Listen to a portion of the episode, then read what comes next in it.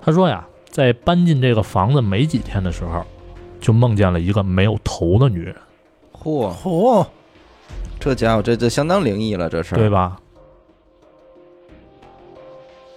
做法的时候呢，突然就像是被附身了一样，哦，哟哎呵，抓伤了自己的肚子嚯，还说出了这个自己尸骨埋藏的位置。哎呦呵，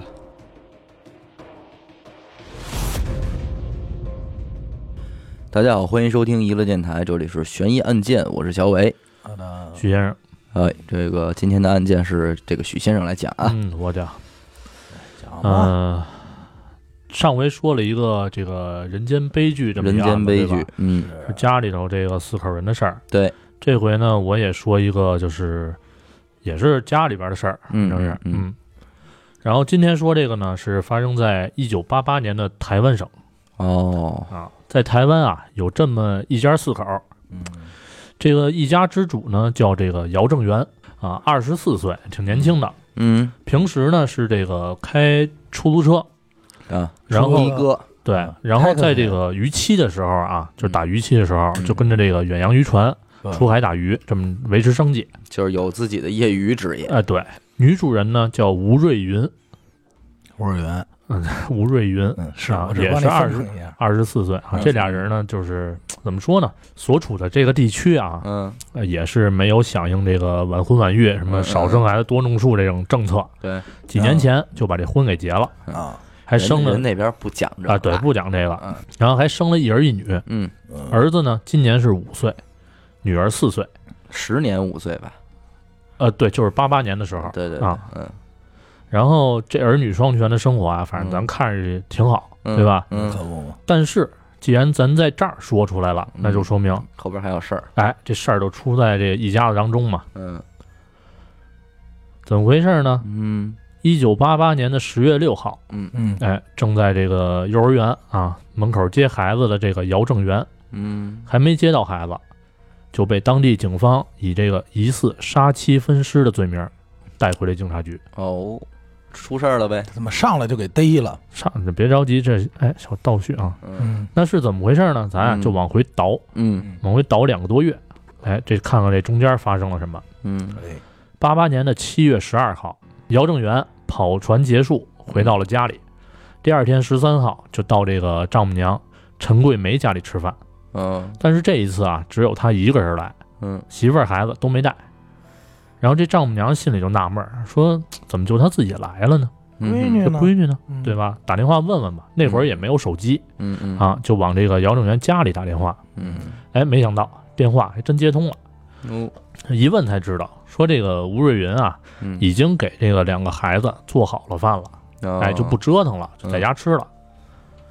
姚正元自己过来呢，也是就是因为刚跑船回来，嗯哎，就过来简单的拜访一下，嗯让老家看看平安回来了，也就这么点事儿。完事儿了，哎，嗯，然后隔了两天的七月十五号，嗯吴瑞云以这个没钱买菜为由啊，嗯，找陈桂梅借了两千块钱，啊，陈桂梅也是很痛快就借了，嗯那这菜也不便宜，不便吴宜，桂云就是他媳妇儿管他妈，管自己妈，对，管自己妈娘家嘛，啊，嗯啊，但是呢，这个陈桂梅就没想到，嗯这是母女俩最后一次联系。哦，居然是借钱，嗯嗯，嘿，然后七月十六号这天啊，嗯姚正元给这个丈母娘陈桂梅打电话，说说我们家要搬家了，嗯暂时没有电话可以联系。这两天呢，打电话要是打不通，你别着急，嗯嗯嗯，哎，到时候都弄踏实了，我们还过去呢，因为不老去吃饭嘛，嗯嗯哎，嘱咐了这么几句。嗯，过了几天，这姚正元果真就带着孩子上丈母娘家吃饭了。啊但是吴瑞云又没跟来，就没来，哎，也没法打电话问啊，嗯对吧？嗯这一次两次呢，有特殊情况没来也就算了，嗯但是后边几次吴瑞云依然没有出现，啊这就让陈桂梅感觉纳闷了嗯，嗯啊。然后就在一次吃饭的时候啊，这个陈陈桂梅就问起了自己女儿的下落。嗯，姚正元表示说，哎，夫妻二人吵架了，嗯嗯在搬家那天嗯，就离家出走了。刚开始没说呀，是因为这个觉得吵架嘛，正常，对对吧？过几天没准就自己就回来了。嗯但是没想到呢，到现在也没回来。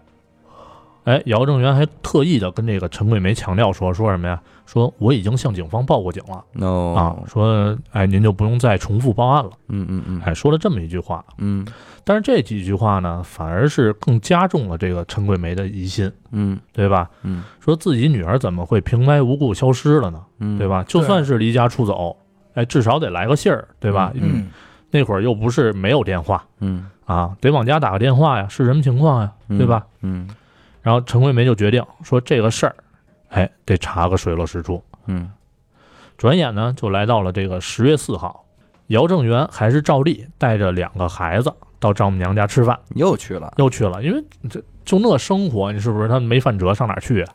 纯是因为没饭吃才去。有有可能啊，嗯大几率呗，听这意思是。嗯。然后陈桂梅借机把这个姚正元给灌醉，嗯然后询问两个孩子哦，说：“妈妈去哪儿了？”嗯两个孩子呢，用这个稚嫩的口吻嗯给出了恐怖的答复。哦，具体是什么内容，咱一会儿说。不会说你会唱小星星吗？嗯，妈妈去哪儿吗？这太恐怖了。嗯， 这会该不会说妈妈不一直在爸爸背上趴着吗？ 我嚯！操，对吧？然后陈桂梅将这两个孩子的回答嗯用录音机给录下了。哦，第二天就直接到这个警察局给报案了。嘿，嗯警方听到录音内容嗯也是坐不住了，嗯哎立刻肯定有事儿啊，肯定有事儿啊，嗯，立刻就成立了这个专案组，嗯准备嗯逮捕姚正元。就要调查了，十月六号，就是刚才开头咱说的嗯，啊，幼儿园门口姚正元直接被逮捕了。哦，那就录音里边说什么了呢？让警方这么大反应，嗯这块儿啊，咱就不得不先说一下这帮报社的记者，嗯人家是反应真太快了。嗯，六号抓的人，嗯，当天就采访到了这个姚家的儿子。嘿，这孩子呢，面对记者的问题，回答的内容跟录音当中是如出一辙。如出一辙的，孩子告诉记者说，那天晚上，爸爸把妈妈的头拿下来了，哦就没有看到妈妈了。哦，晚上又把妈妈的脚拿了下来，和一些肚子里的东西哦放在了袋子里。哦，我觉得奇怪，爸爸还说要告诉别人妈妈和别的男生一起走了，哦，这么几句话。这孩子呢，面对嗯警察的时候也说出了同样的话。哦，当时他可能就是根本不能明白妈妈不见了的原因。他这孩子多大的？五岁，五。岁，幼儿园嘛，可是我觉得五岁的孩子应该也有点意识了吧？不，是现在的孩子，这个小孩对很多东西有概念，是看电视和家长，包括这种网上的东西，他看得多。嗯，八八年，他等于接触很多东西接触的还是比较少的，嗯，所以肯定越早时候的孩子可能会要比现在的孩子更更简单一些。他居然真的就是简单的理解成了一个肢体的事儿。呃，对，对对对就是拿掉嘛。嗯对，，就是积木，嗯，可能玩过积木对理解对我也这个觉得概是念的。给拆了。嗯，这这确实有点吓吓人啊。嗯然后咱再说回这个姚正元这边啊，嗯嗯当姚正元得知自己是因为这个杀七分尸获罪时候，嗯，哎，表示莫名其妙，嗯向警方呢也说出了他的证词。嗯他说呀，说这个七月份的时候，嗯吴瑞云就经常跟他吵架，嗯哎，还提议这个离婚。嗯然后在七月十六号搬家之后，嗯就离家出走了、嗯啊。然后，然后他还强烈的表示说，不可能杀害自己媳妇儿嗯嗯啊。至于孩子为什么哎会做做作证说他拿下了妈妈的头，嗯哎，姚正元这块表示完全不清楚怎么回事儿，嗯嗯就是很迷茫的一个状态。嗯但是啊，尽管他强烈的在证明自己，这警方呢，呃，目前还是认定他是作案嫌疑最大的，对，嗯至少他就失踪了嘛。对虽然找不着尸体，现在，因为其中啊有几个疑点。嗯第一个就是什么呀？就是根据这个姚正元说的，嗯说这个吴瑞云在电子公司上班，嗯但是不管是这个姚正元还是吴瑞云的娘家人嗯，啊，都没法说出他具体在哪个公司上班。那这挺奇怪的呀。对。然后第二个疑点就是姚正元跑船回到家之后没几天，嗯哎，为什么突然就搬家了？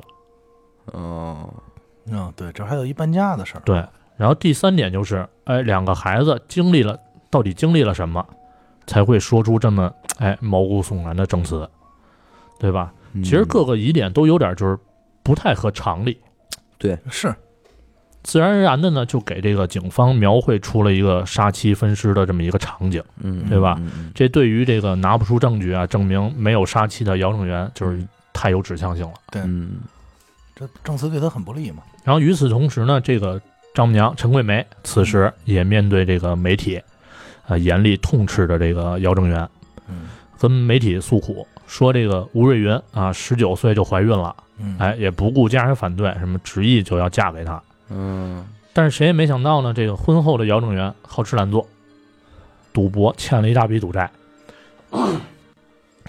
走投无路才去当了这个远洋渔船船员哦，啊。然后这个发现了姚正元本来面目的女儿想要逃离魔爪时，反遭反遭杀害、毁尸灭迹这一系列嗯嗯嗯，啊。然后陈桂梅还说什么？说这个自从女儿啊失联以后啊，就经常梦见一个这个女儿穿着红色的衣服给她托梦，嚯，一句话也不说。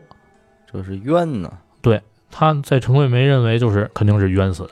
嗯但是啊，咱这个话说回来啊，嗯不管有多少人认定这个姚正元就是杀妻凶手，嗯，但是警方目前也没法将其定罪。那肯定，你他没没证据据，嗯，而且这个人证又是指向性，一个是指向性这么明显，二是人证是小孩儿啊，对，对，嗯，你这虽然是什么陈桂梅说的绘声绘色，对对吧？？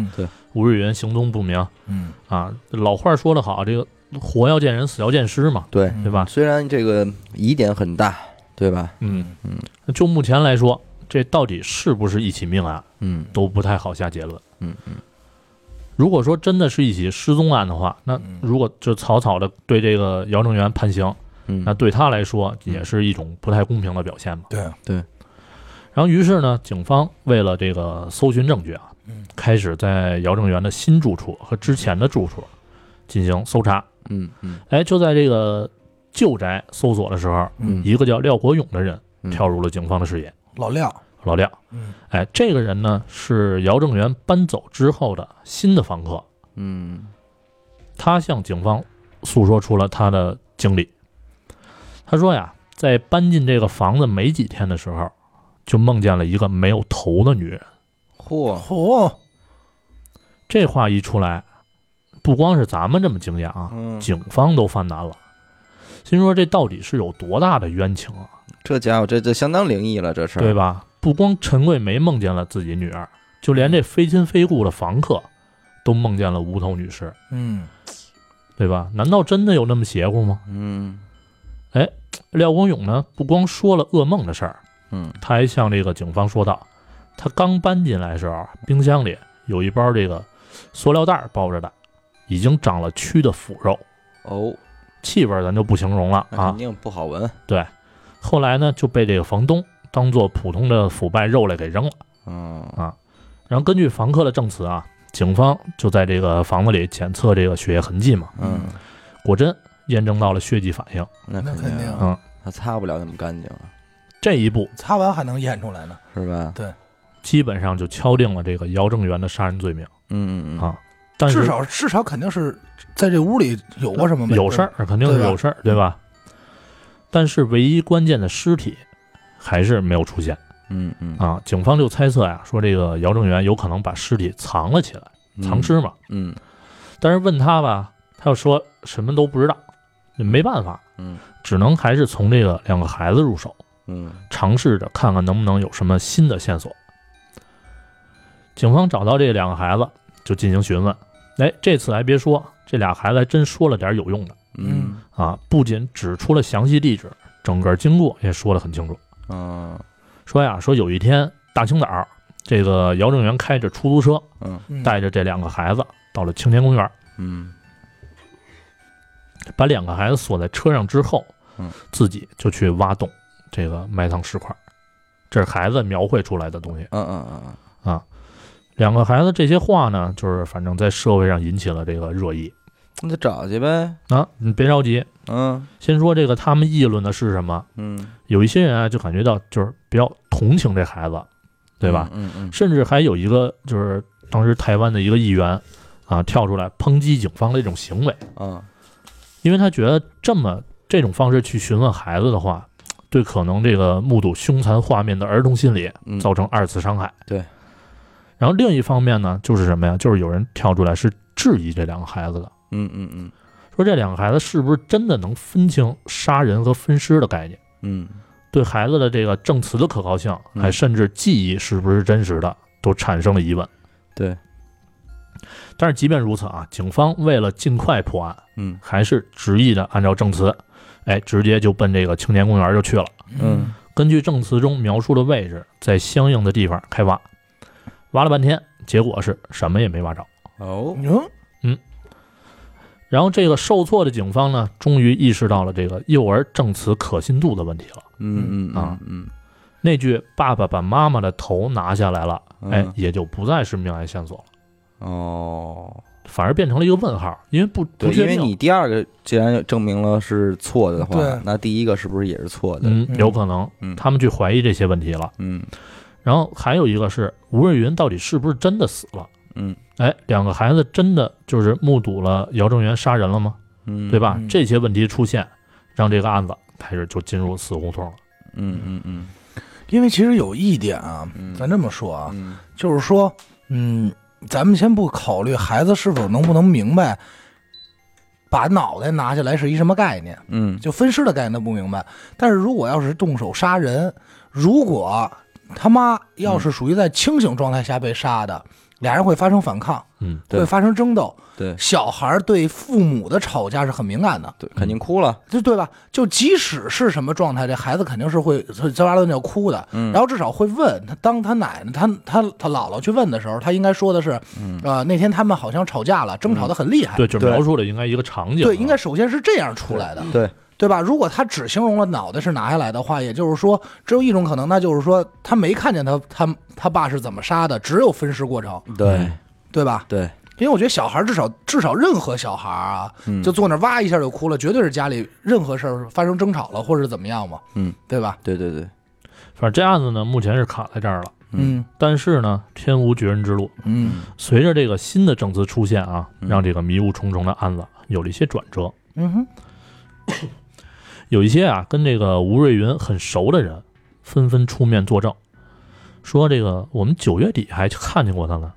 哦，哎，总共呢有五个以上的证人证明啊，说在所谓的命案发生之后，嗯，哎，仍然看到了活蹦乱跳的吴瑞云游走人间。你看，哟，那这，嗯，保保不齐是真有这个冤情，嗯，你是往那边想的？嗯，哎，别着急，警方啊，甚至还接到了一通来自吴瑞云的电话，嚯，他说他人在南方，没有被老公分尸，哎嗯，请求警方不要再查了。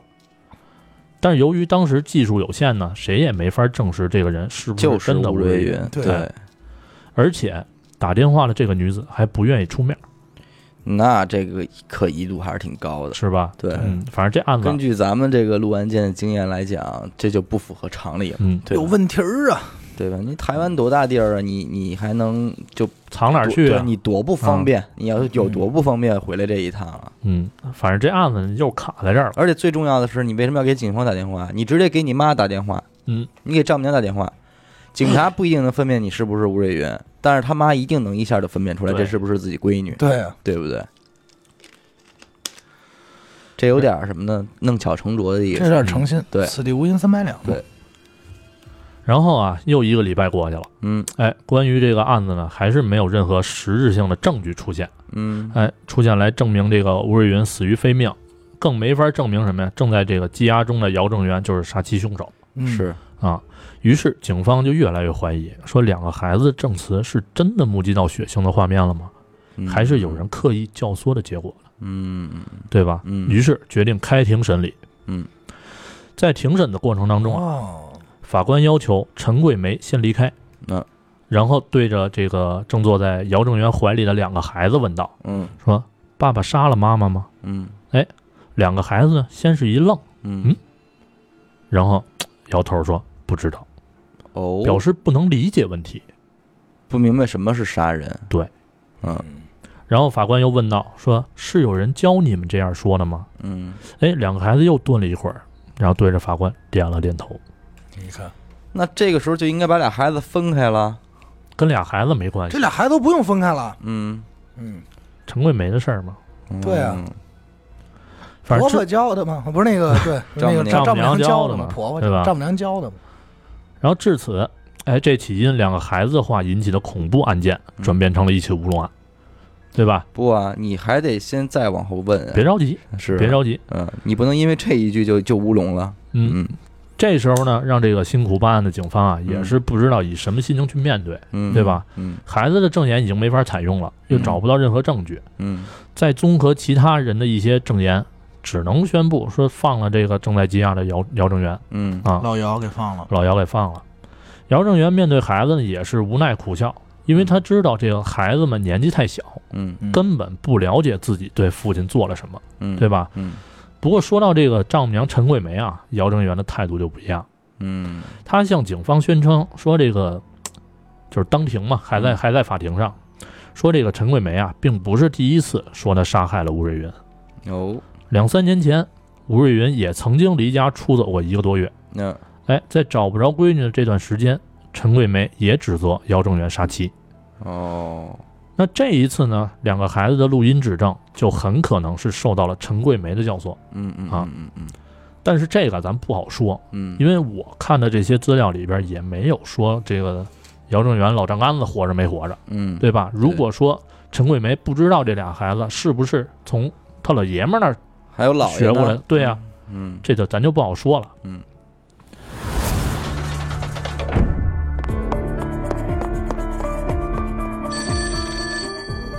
喂，是神探阿乐吗？是我，什么案件？没有案件。再见，哎，别别别，我是想听您给我讲几个案件。这种事情不要找我，去听娱乐电台，那我怎么才能加入组织？关注微信公众号“娱乐 FM”，加入微信听众群，那里有你想要的。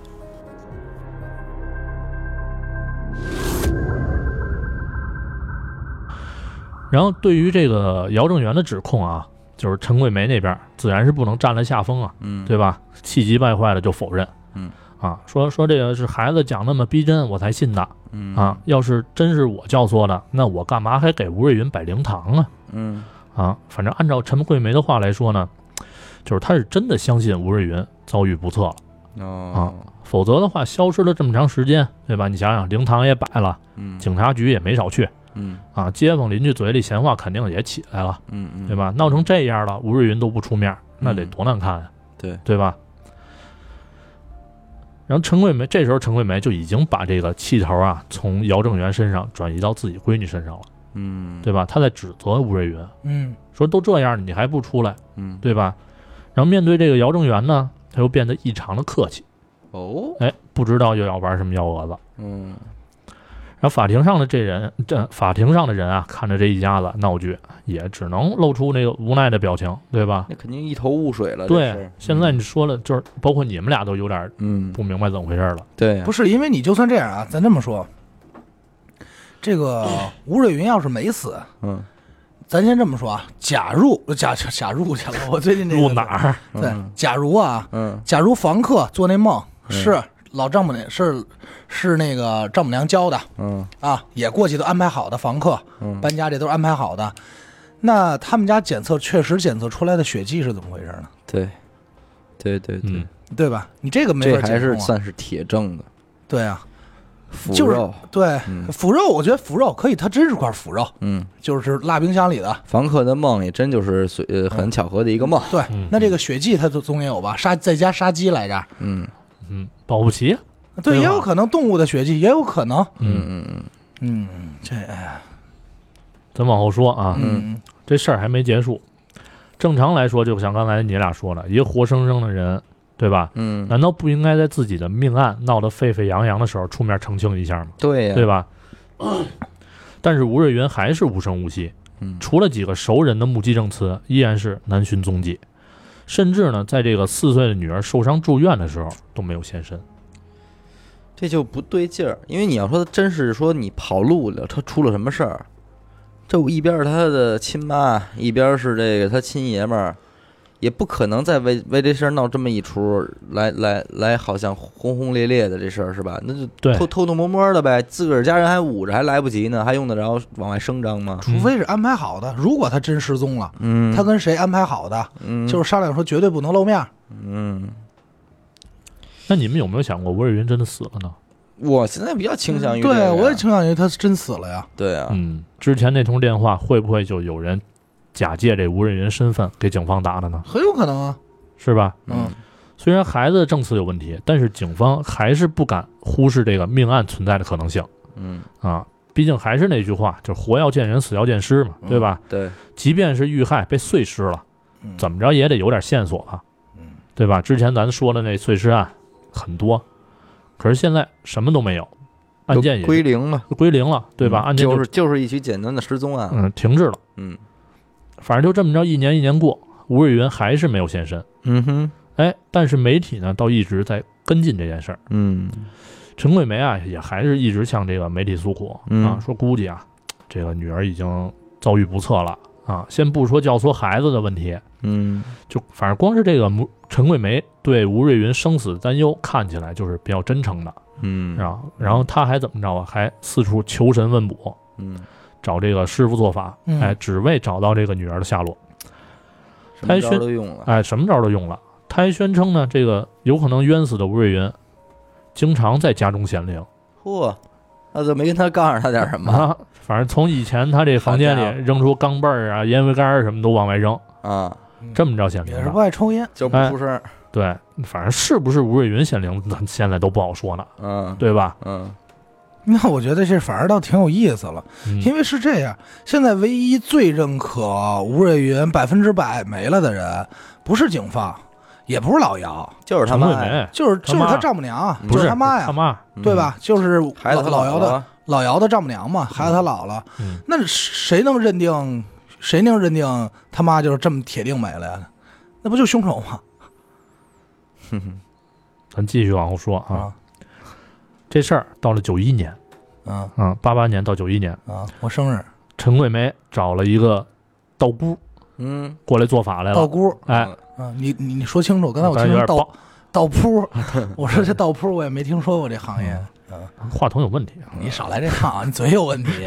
道姑这道姑啊，嗯突然像是无良哦福，哎，就那一套，反正哎，对，没错，说的对做法的时候呢，突然就像是被附身了一样，哦，哟哎呵，抓伤了自己的肚子，嚯还说出了这个自己尸骨埋藏的位置。哎呦呵，陈桂梅就觉得说，这可能就是女儿显灵了，哦，嗯哎，终于决定说出了，来了，终到于这个开口了，嗯，到这个指证的地点说去挖遗骸。嗯，警局这局长也是得这信儿了啊，啊，一听这事儿，我操，挺新鲜，嗯，哎挖去吧，带着这好奇心啊，就只派了一个警员嗯跟随去现场挖掘 就。拍了一个呀 对。对对，这自己也不敢去，可能。派一个就行了，嗯片儿警也片儿警跟，这一次嗯，真的挖出了一堆骸骨。嘿，随着这骸骨重见天日啊，嗯陈桂梅坐地痛哭嗯，吴家人都很激动啊，立刻让在场的警方把这个骸骨带回去给法医鉴定。嗯经过几天的等待呢，终于是盼来了消息嗯，啊，检验结果显示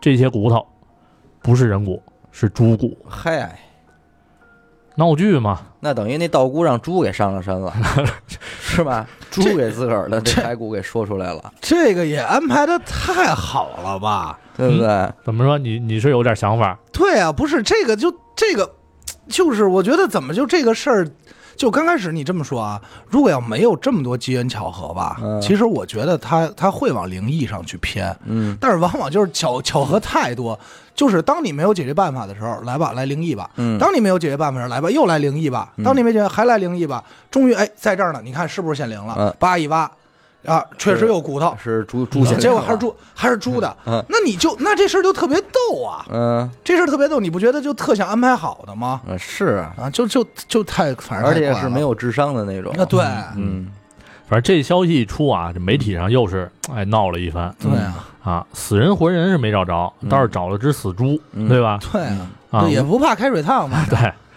这吴家人啊是感觉到了绝望了，嗯哎，而姚正元呢，这会儿也是背负着这个妻子生死不明的阴影、嗯啊，也是难免受人指点的。嗯对吧嗯就这么着，还是继续只能生活呗。嗯在这个一九九三年的时候啊，嗯哎，事情已经发生了快五年的时候，嗯终于画下了句点。嗯分尸一案的这个女主角吴瑞云终于现身了。有嗯，你哎看，此时的吴瑞云头并没有被拿下来嗯啊，灵魂更是没有脱离肉身，嗯反而是呼吸正常、心跳正常，活脱脱的就是一大活人。哎呦那事情是怎么回事呢？是这样，多年未现身的这个吴瑞云啊，嗯在这几年之中交了一个新的男朋友，什么乱七八糟的，还生了一个孩子。嘿哎呦现身的时候呢，因为孩子已经两岁了嗯啊，新男朋友说要给孩子上户口，这上不不上去，吴瑞云不得不回娘家拿证件之类的东西拿我本儿去了，啊，嘿呀这样行踪才就此曝光，被警方找到。嗯，其实说到这儿啊，嗯咱最关心问题就是这起所谓的命案啊，就反正闹得这个姚正元差点被枪毙，嗯对吧？自个儿亲妈陈桂梅又花了不少钱找人嗯啊，闺女在这期间又出了车祸、受了伤什么的，嗯而他这活得好好的人为什么不出面呢？对呀对吧？甭管是跟人私奔也好，生孩子也罢，这些生活作风问题啊，你就露个头，你再回去忙你就不完了吗？对对吧？也不至不至于闹得这么难看呀。嗯安排好其实啊多大的奸情我啊告诉你，都安排好呢这吴瑞云啊，根本就不是在什么电子公司上班的，哦嗯啊你看，而是在这个特种行业。哦这特特重啊特种行业工作地点是台北市某个三温暖，哎呦你看也是电子三温暖 嘛，是啊，这都懂啊。它服务于这个电子行业，服务给服务它服务 电子行业，你知道吧？啊嗯，明白因此呢，也就没跟家里说过实情啊，啊这行踪呢就成了谜了，但对是吧？爷们儿应该知道这事儿，他也不知道，肯定不知道。平时是什么呀？回家什么都不影响，该做饭做饭嘛，对吧？嗯对，哎，但是一玩失踪躺一天躺一天也累了， 啊，对。该该该活动活动腿脚了，是但是呢，一玩失踪就是谁也找不着那状态是，啊。然后跟这个姚正元感情啊并不和睦的他，嗯，哎，在工作中认识了这么一个姓杨的男子，老杨，从哎工作中结交了这些客户， 对，人送外号“涮锅羊”， 是吧？老涮涮羊肉 嘛，再论 呢，涮羊肉，老杨那问题有号啊，涮锅涮锅子 嘛，锅子弄半天，操，给我被我断出来 了。不是，我真我行，不是，咱不能老这连本儿的啊，嗯还有听众听众听不明白了啊，你继续。反正这碰见老杨之后呢，也不知道怎么就迷上了，然后哎，这一发不可收拾涮羊肉嘛，迷啊上好吃，嗯啊，就跟人走了。那么膻啊，那么膻啊！喜欢爱闻自然着味说儿说这麻酱味儿可真是我真让膻让我味受儿不了人，家祖籍北京就好吃口芝麻酱的，真是受 不了。嗯嗯嗯嗯这膻，泡温泉哪儿离得开你呀、，对带着锅子，带着锅子，对。是这他妈锅子，我早晚得知道。为什么在？哎台北啊？台北有温泉啊，嗯对吧？阳明山里头你，给 我写到阳明山，你瞅瞅老杨吧，又又连连着着，老杨在阳明山有温泉，带全给锅子分嗯分析出来了。一块儿的。反正这俩人啊，就是感情还不错，嗯不断升温，哎，嗯最后生了这么一孩子，是得升温，嗯，啊，还一点是什么呀？就你说这吴瑞云啊，这大名儿哎，在之前可是见天儿的登上报纸。对那对吧是你说这老杨能看不见吗？就是啊那，是哎，或者说是他看见了，装作没看见，嗯，对吧？嗯？其实不然啊，嗯，这特种行业啊，嗯没人用真名儿。那是，哎哎，这老杨呢，也一直以为自己这女朋友叫刘瑞莲嘿，哎你啊，再论吴瑞云他刘瑞莲 和这押韵，这名儿都是拍脑门儿的，啊对我吧？们叫刘金莲呀。我再跟你说一个，你能唱歌了。啊，嗯，哎，这老刘不是老杨，老刘去了。老杨啊，还管这个刘瑞莲，这总叫阿莲。阿莲，阿莲，阿莲，你这你这这你不能乱说啊，真是台湾名儿哎。阿莲，嗯，然后吴瑞云这边呢，是反正是怕自己这个露面之后啊被曝光，嗯啊，这男朋友一旦知道自己什么结婚生子了，嗯对吧？就没准不爱他了哎不爱他了就分手了。嗯这羊肉就吃不上了。哎对，因没此有呢没有这口膻味儿闻了。哎，所以呢，就放着这命案报道怎么着，这台湾满天飞，哎嗯也是打死不出面。哎，其实答案就是这么简单，没有这凶手对。他业务还好呢，对吧？他这再工作起来，哎，你怎么样？你试过呃死人吗？对吧？玩王一动不灵，动，拿出报纸来，你看我这儿啊，嗯，四十年玩了，玩亡灵什么的，反正这事儿就这样，没凶手，没尸块，没人死亡，嗯对吧？嗯。但是事情结束之后，嗯，哎，却留下了一堆残局等待处理你瞅瞅，啊。曾经的这个嫌犯姚正元啊，嗯，以妨害家庭罪名，将这个吴瑞云和老杨告上了法庭。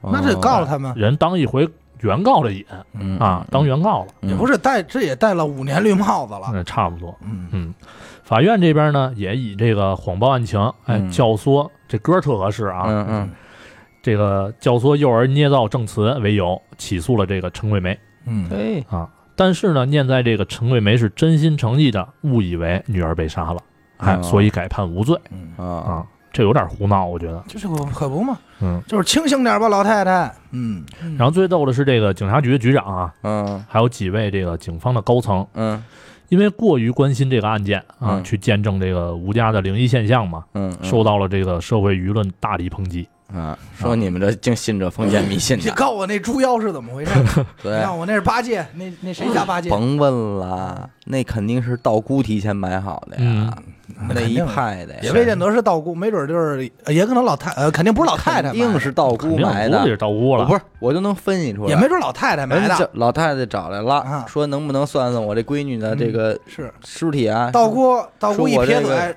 说掏钱吧，老 太太。哎，老姑肯定说掏钱吧，老太太。哎，但是说完这句话，他道姑肯定分析啊，说这老太太呀、找着尸体肯定也就是一火化，安葬的哎完了就完了。哎谁知道送法医哎呀对？他哪知道他背后有一案子呀？啊他没准刚刚说一上身啊，嘎这一说哪儿公园门口那棵大树底下挖去吧。这肚子白挠了，啊，按黄半黄半仙儿说的，嗯锅台旁边水边后头，你就找去吧。 啊呱一挖挖出来，拉着猪骨头一火化，是吧？一下完事葬。儿，嗯他没想到是好有警察跟片儿警跟着去的，嗯，嗯，所以这道姑这招玩线了。也没准老太太就想再演这么一出，认定了就是这老姚干的。老太太没那么智吧？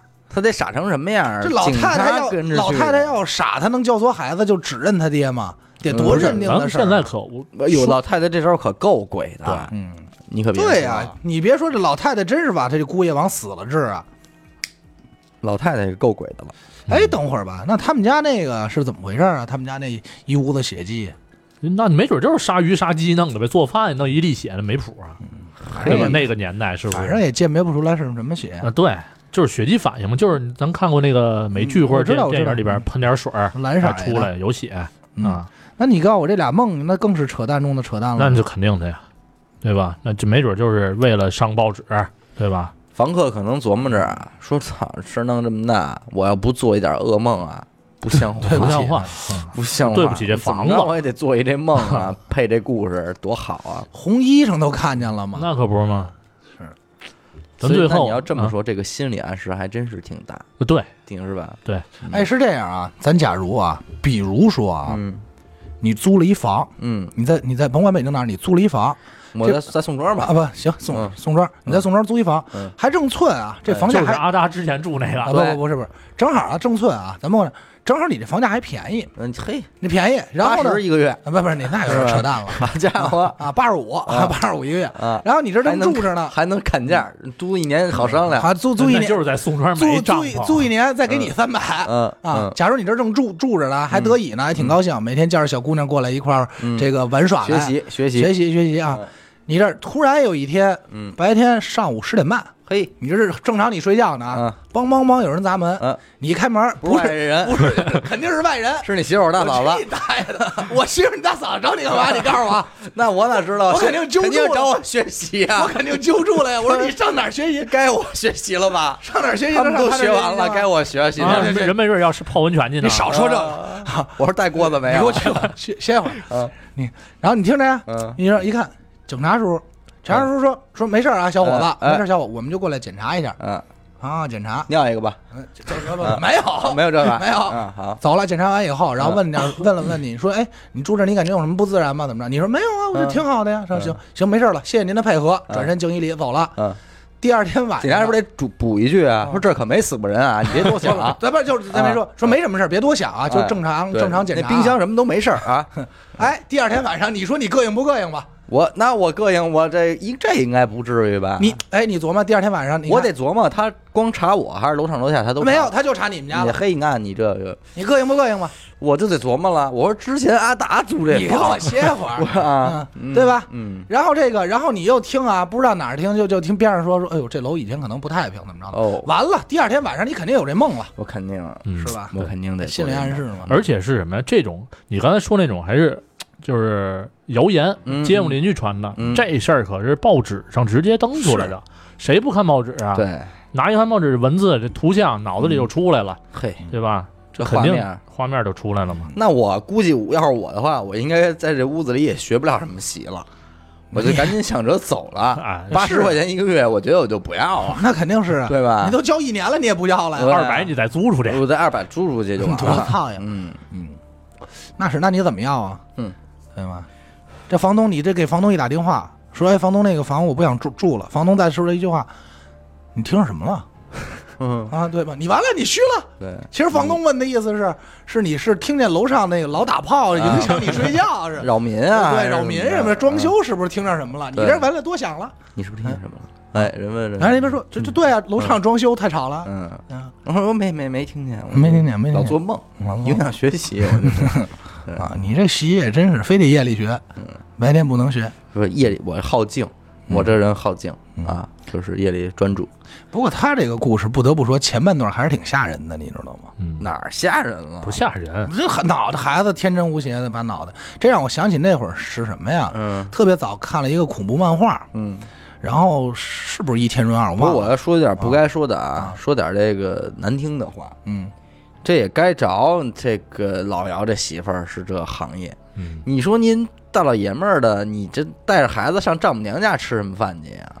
你们不说了吗？之前怎么着赌博，欠一屁股赌嗯这东债西，是吧？本性就你那样。所以他也他就该着杠着，他就得睁一只眼闭一只眼了，哎，对不对？忍着呗。要不然人这媳妇儿人能去说是那什么去吗？是，识人手短嘛。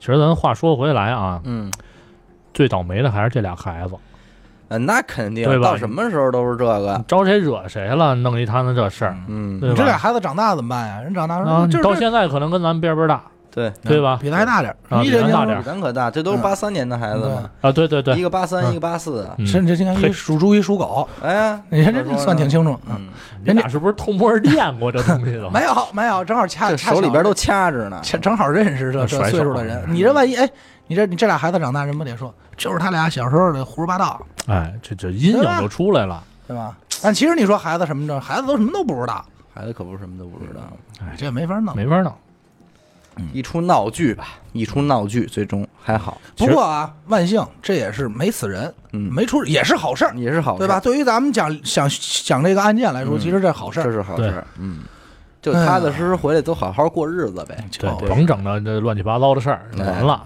对你对，要洗白，你就跟我学，找一小伟这样的，不查你不就完了吗？嗯，对吧？